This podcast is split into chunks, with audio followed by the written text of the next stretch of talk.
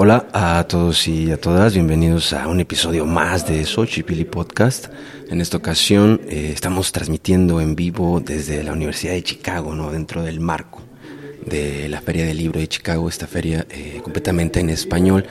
Estamos muy contentos, eh, tenemos de invitada a Viani Anaya Amado, ¿no? candidata doctoral en el programa de estudios hispánicos y luso brasileños de la Universidad de Chicago y bueno, su foco investigativo actual son las historias y prácticas literarias latinas en el área de Chicago. Su proyecto abraza toda expresión que dé cuenta de las complejidades de la experiencia fluida y transnacional de la ciudad. Y actualmente eh, trabaja en su tesis, enseña español en la Universidad de Chicago, codiseña un curso de lengua llamado Chicago Habla Español y coorganiza la sexta feria del libro de Chicago. Bienvenida, Viani. Gracias, muchas gracias por tenerme por aquí. Estamos muy contentos ¿no? de, estar en esta fiesta eh, donde se celebra nuestra lengua, donde se celebra eh, el español. Entonces, cuéntanos un poquito acerca de, cómo ha sido esta experiencia eh, organizando esta feria y cuáles son tus perspectivas para esta, este festival? Como ya mencionabas, yo soy estudiante de la Universidad de Chicago y soy coorganizadora de la feria. Y eso quiere decir que como representante estoy haciendo este trabajo junto con otro equipo y ese equipo es una casa editorial, es una revista que se llama El Basement. Entonces, eh, quiero empezar por ahí para especificar que no sé claramente qué esperar de esta feria. Va a ser toda una sorpresa, eh, pero nada, estamos muy emocionados y estamos emocionados por la importancia y la relevancia que tiene la feria en Chicago. A pesar de que digo que no sé qué esperar este fin de semana, sí he tenido la oportunidad de estar en otras ferias que ha hecho el Basement con otras organizaciones. Y bueno, la importancia y la relevancia del evento tiene que ver, yo diría, con Chicago en sí, ¿no? Tiene que ver con la ciudad, con qué es la ciudad, qué representa la ciudad. Y lo digo así porque para mí Chicago es latinidad y la latinidad de Chicago y viceversa. Y la latinidad pues es el español en gran medida, ¿no? En gran parte. No es solo español, pero en gran parte. Eh, creo que la Feria del Libro tiene toda esta intención de resaltar, ¿no? Resaltar que el español es un idioma que está vivo y no solo vivo en cuestión del habla, sino en cuestión de la literatura. Eh, parte de la Feria del Libro lo que busca es generar conversaciones, generar conciencia, ¿no? Y generar pensamiento también, que, que cavilemos y que pensemos un poquito en ¿Qué significa escribir en español? Es fácil decir, claro, que, que, en Estados Unidos hemos hablado español todo el tiempo, ¿no? Desde antes de que existiese los Estados Unidos ya se hablaba español en este continente, pero, o en esta área geográfica. Pero una cosa es hablarlo, una cosa es saber que ha existido y otra cosa es ver la producción literaria eh, y la expresión artística, pero sobre todo la expresión literaria. Entonces yo creo que la feria lo que quiere resaltar es que en los Estados Unidos se escribe español, que en Chicago, una ciudad con tantos latinos, se escribe español. Y nada, y ver qué significa eso, porque no es solamente escribir español desde Estados Unidos, sino escribir el español de los Estados Unidos y hablar del español de los Estados Unidos. Entonces, hay una diferencia entre de los Estados Unidos y en los Estados Unidos, ¿no? Y creo que esa va a ser la temática grande de la feria, que es un español de aquí, que implica un español de aquí, eh, que implica que esté tan relacionado y tan cerca del inglés y de otras lenguas y de otros inmigrantes, y explorar, explorar desde la experiencia de los escritores sobre todo y de la experiencia de los profesores de lengua y de investigadores eh, de aquí de la universidad sobre el español. Eh, ver y dar como teorías de qué es lo que va a pasar con nuestra producción en el país. Interesante esta, esta distinción que, que planteas, ¿no? Eh, de los y en los Estados Unidos, ¿no? Digamos, para, las personas que nos escuchan, este, ¿nos podría decir brevemente, digo, sabemos que es todo un marco teórico, eh, sí, pero eh, tal vez si lo pudieras esbozar de alguna manera, este, para obtener una cierta claro, perspectiva. Claro, y bueno, no, eh, gracias por lo teórico, me, me, imagino que habrá teoría por ahí. Yo, yo, a mí me gusta decirlo así, esto viene de mí, el D y N, porque me parece que hay una diferencia, ¿no? Eh, y yo lo veo en, te voy a poner un ejemplo desde mi experiencia personal. Yo llego a los Estados Unidos cuando tengo 26 años y inicio a aprender inglés a los 26 años. Es muy difícil aprender otro idioma a esa edad. Entonces, en ese proceso de aprendizaje, a mí me toca dejar a un lado el español para realmente concentrarme en el inglés. Y cuando llevo un tiempo hablando inglés, eh, eh, intento volver un poco a mi lengua para hablar con mi familia, me doy cuenta que me toma tiempo encontrar algunas palabras en español, me toma tiempo pensar un poco en expresiones. No quiere decir que el español se olvida, jamás se olvida, pero hay una, hay una intervención de algo, de otra fuerza, y esa fuerza se llama el inglés. Y yo creo que cuando eh, el otro idioma mayoritario, independientemente de donde estés viviendo, se, se junta con tu lengua, pues empieza a intervenir venir de cierta forma que hay como un trastoque de la lengua, hay como un choque, hay como una transformación. Eh, y yo creo que ese es, cuando yo digo de los Estados Unidos, eh, me refiero como a ese español que se ve trastocado, que se ve transformado por, por la intervención de otras lenguas. Entonces, no, creo que, creo que cambia un poco, por ejemplo, ahora que, que ya vivo en los Estados Unidos y han, han pasado varios años aquí, eh, si yo hablo con otras personas en Colombia, por ejemplo, me van, a, me van a escuchar diferente, ya me escuchan diferente, ya me dicen, bueno, pero es que Vianista en los Estados Unidos y ahora ya no habla español, y es, no, no, no, déjenme explicarles, no es que no hable español, no es que se, haya, se me haya olvidado la lengua, es que se convierte en español de los Estados Unidos, cuando estás viviendo allá, estás entre las dos lenguas o entre tres, cuatro lenguas, y bueno, y ese es el español, ¿no? Que se, que se, que se llena un poquito de otros registros eh, idiomáticos. Ya, interesante. Y también eh, plantea también este como abre un campo en lo creativo, ¿no? Hablando de, la expresión literaria, ¿no? Eh, porque también no vemos que claro lo que se produce en cuanto a, literatura pues está atravesado por este fenómeno que planteas ¿no? y en ese sentido cuéntanos háblanos un poquito de, las personas las editoriales los escritores que, nos visitan claro bueno de hecho eh, parte de la escritura o la literatura que tenemos en esta sala. O sea, van, a encontrar muchos registros, ¿no? Van a encontrar autores que escriben 100% en español, autores que escriben en español con un poquito de spanglish, o autores que no necesariamente escriben en spanglish, pero que tienen dedican como ciertas secciones a solo inglés o español. Eh, los autores que nos visitan este fin de semana en la feria son autores latinos mayoritariamente de Chicago, pero también nos visitan de Miami, nos visitan de Seattle, nos visitan de Nueva York. Eh, las editoriales vienen de las mismas ciudades y bueno, estos son autores, bueno, es que bueno, hay de todo un poco, hay, autores eh, que bueno, vienen explorando con la literatura ya de adultos eh, cuando se mudan a los Estados Unidos y deciden empezar a escribir poesía y la poesía los lleva al cuento y el cuento a la novela y así. Eh, también hay autores que han escrito desde siempre, ¿no? Entonces eso para decir que tenemos tanto el académico que se ha formado y toda esta cuestión, pero también tenemos la persona empírica y creo que el empirismo de hecho domina más en esta feria del libro.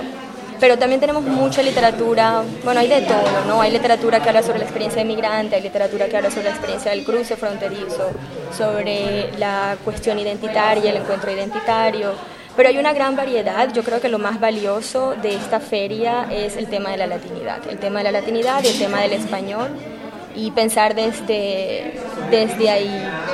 Eh, pero sí, hay, hay, de todo un poco, es bien heterogénea la mezcla de, de, editores y de escritores y podría decir, me atrevería a decir que son mayoritariamente de los Estados Unidos, eh, latinos que tienen su vida en los Estados Unidos, pero también tenemos otros visitantes de México por ahí. Sí, oye, bueno, estamos, seguimos transmitiendo aquí desde la sala de la Feria del Libro este, platicando con Viani Anaya Amado. Muy interesante, eh, en lo particular me parece que es un, es un evento sumamente importante, ¿no? Porque creo, sí, espero equivocarme, pero creo que es la, única que se hace eh, en Chicago, ¿no? Sí, sí, sí, y de eso te, te quiero comentar algo. Yo creo es muy importante en el sentido, sobre todo, bueno, para nosotros, ¿no? Porque a pesar de que esta es la quinta, sexta edición, estamos discutiendo entre si le decimos quinta o sexta, eh, digamos que esta es la primera vez que se hace en una universidad de renombre, por decirlo así, una universidad que tú oyes el nombre y tú lo conoces. Entonces, eso es muy importante en el sentido en que eso llama gente, o sea, no es cuestión de, para mí es cuestión de usar la universidad de la manera en que la puedes usar. No es cuestión de que estamos en la Universidad de Chicago y no es cuestión de una mejor o peor universidad, pero creo que es cuestión de aceptar en donde hay poder y de ver tú qué haces con ese poder. Eh, para mí, estar en una universidad como la Universidad de Chicago es tener una oportunidad para hacer un poquito, en mi, en mi interés personal, para hacer un poco algo distinto, ¿no? Por ejemplo, yo llego a la Universidad de Chicago como una colombiana que está estudiando literatura latinoamericana y se me hace un poco difícil encontrar, tanto en la universidad como por fuera, en la ciudad en sí, se me hace difícil encontrar literatura que me llegue a mí, literatura que yo lea y y me identifique con ella, ¿no? Como inmigrante y demás. Y esto lo encuentro en los autores que vienen hoy. Entonces, para mí lo más importante de esta feria es ver cómo una institución como Universidad de Chicago se une con una institución que, que tiene tanta fuerza comunitaria como es el Basement y logran hacer este trabajo comunitario juntos. Y a mí me gusta como estudiante de y, y, se lo diría si alguien me escucha, si algún estudiante de una universidad de este perfil me escucha, yo creo que hay que tomar ventaja, hay que tomar ventaja de estos espacios académicos, hay que politizarlos, hay que radicalizarlos un poco y aunque esto parezca muy bello y todo, hay un tema radical y hay un tema político cuando se habla del español en los Estados Unidos y como le decía antes, el español de los Estados Unidos, no en los Estados Unidos.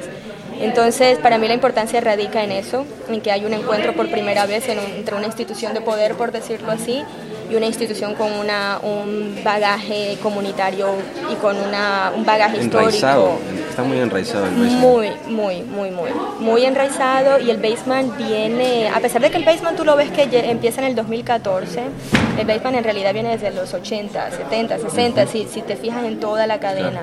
Que, que, lo trajo hasta el día de hoy. Entonces, nada, esa es la importancia, que se ha agrandado un poco el evento este año eh, le estamos dando como un poco más de renombre y esperamos que siga de aquí en adelante. ¿no? La idea es que todas las universidades de Chicago empiecen, yo creo que creo que lo ideal, el, futuro ideal de esta feria sería que todas las universidades de Chicago colaboren comunitariamente con la Feria del Libro. Ojalá, ojalá. Este, cruzamos los dedos para que esto suceda. Y también, bueno, seguir trabajando, ¿no? Me parece que, como comentas, coincido completamente contigo. Eh, me parece que como latinoamericanos eh, que de alguna forma tenemos acceso a una educación superior en un país que no es el nuestro, me parece que eh, es, un compromiso también no estar en esa posición. ¿Por qué? Porque de alguna forma eh, hay un ejemplo ¿no?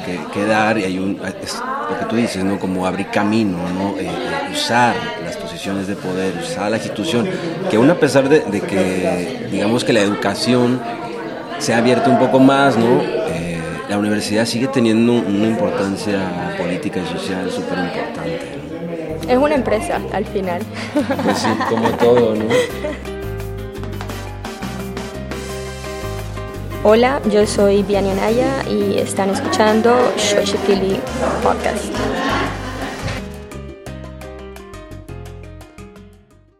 Sí, yo creo que, que también corre por ahí. Eh, ese perfil, ¿no? Y qué bueno, qué bueno. Y también otro, otro de los ríos que, que, corren por ahí, pues la literatura, ¿no? Que al final de cuentas este, nos, nos atraviesa a todos, de una manera sensitiva, una manera estética y que al final de cuentas nos toca, nos toca emocionalmente y bueno, como latinos, eh, eh, eso, eso siempre es parte como de, nuestra esencia, ¿no?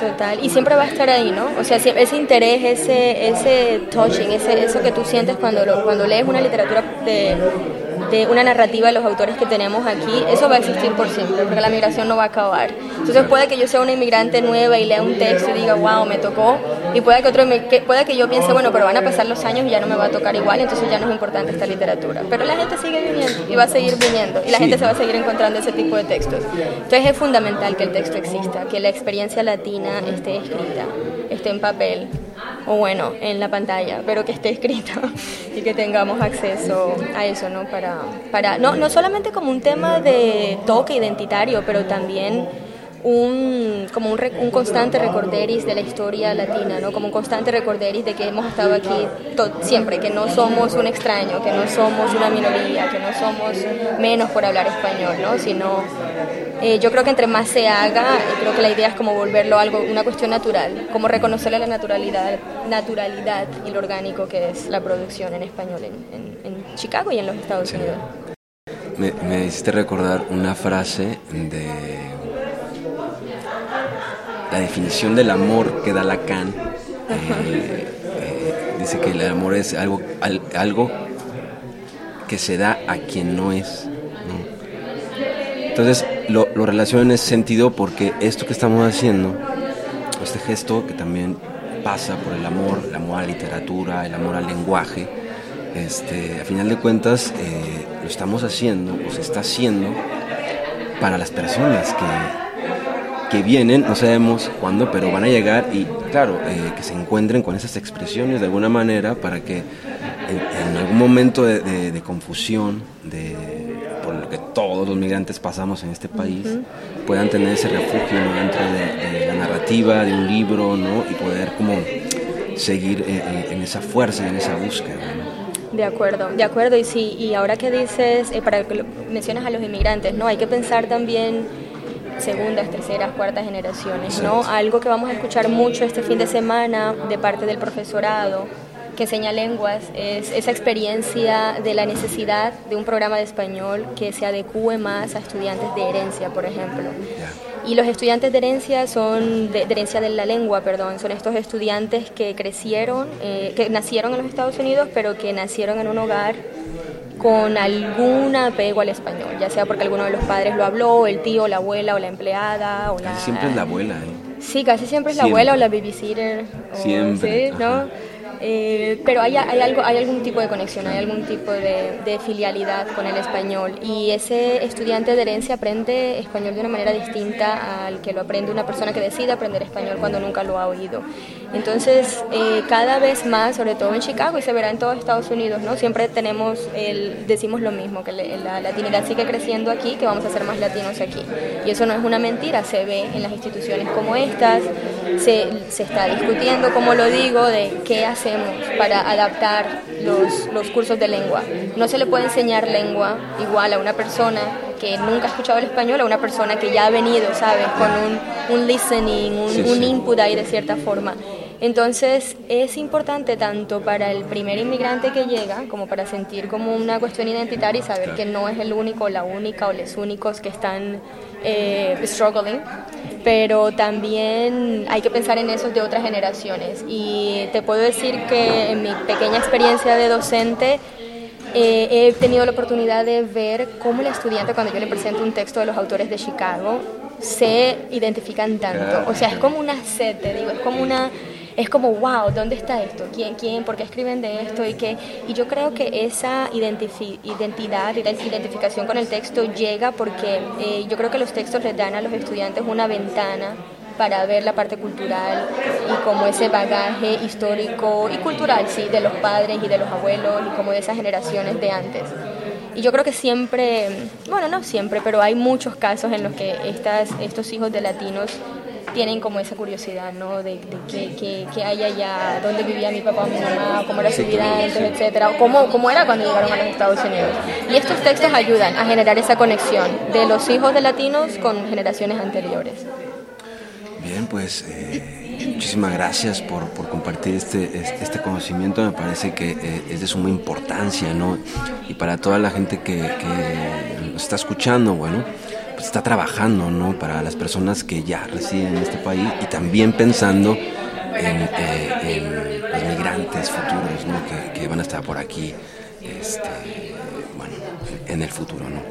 Pues nada, Viani, te agradecemos que hayas estado con nosotros y, pues nada, felicitarte por, por, la, por la feria y por todos tus proyectos. Muchas gracias. Muchas gracias, Pablo. Eh, esperamos tenerte aquí también la próxima feria. Sí, La sexta o séptima edición. Sexta o séptima edición. Muy bien. Bueno, pues esto fue Xochipilli Podcast. Chao.